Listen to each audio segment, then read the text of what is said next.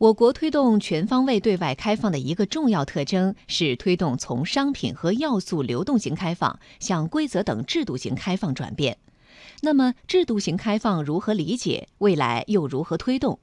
在昨天的中国发展高层论坛上，商务部副部长钱克明用四个“更加”来阐释制度型开放的内涵。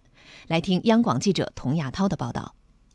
制度型开放是去年年底中央经济工作会议关于开放的新表述。并在今年首次出现在政府工作报告中。对于这样一个新概念，如何去认识、去定义？在昨天的论坛上，钱克明用四个“更加”来进行阐释，分别是更加深入、更加全面、更加系统、更加公平。一、制度型开放是更加深入的开放，更加注重国内规则、制度完善。二、制度性开放是更加全面的开放，更加注重扩大，比如说服务业的开放，比如说西部的开放，推动形成啊一二三产业协同、陆海内外联动、东西双向互济的全面开放的新格局。三、制度性开放是更加系统的开放，要注重顶层设计。四、制度性开放是更加公平的开放，未来我们要更加注重竞争中性和规则的公平，对国有。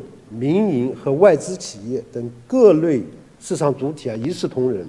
准入前国民待遇加负面清单管理是一项重大的制度创新，更是一项系统工程。在这方面，我国走出了加速度。从2013年上海自贸区率先试点，到全国范围内全面实施市场准入负面清单，实现非进即入，负面清单也在不断压缩。未来这一进程还将继续。钱克明说：“中国的负面清单管理制度呢，也经历了由点到面、由浅入深、渐进式的一个开放历程。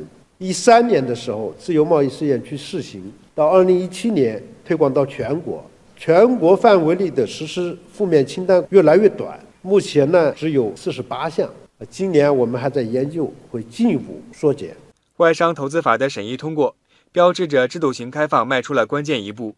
钱克明提到。”商务部正在统筹推进外商投资法相关法规的废改立工作。第一呢，是对现行与准入前国民待遇不相符的法律法规进行清理；第二，对大量涉及外商投资的行政法规、地方性的法规，还有部门的规章以及地方性的规定进行相应的调整；第三，尽快制定更加细化的配套法规规章，保障外商投资法真正落地。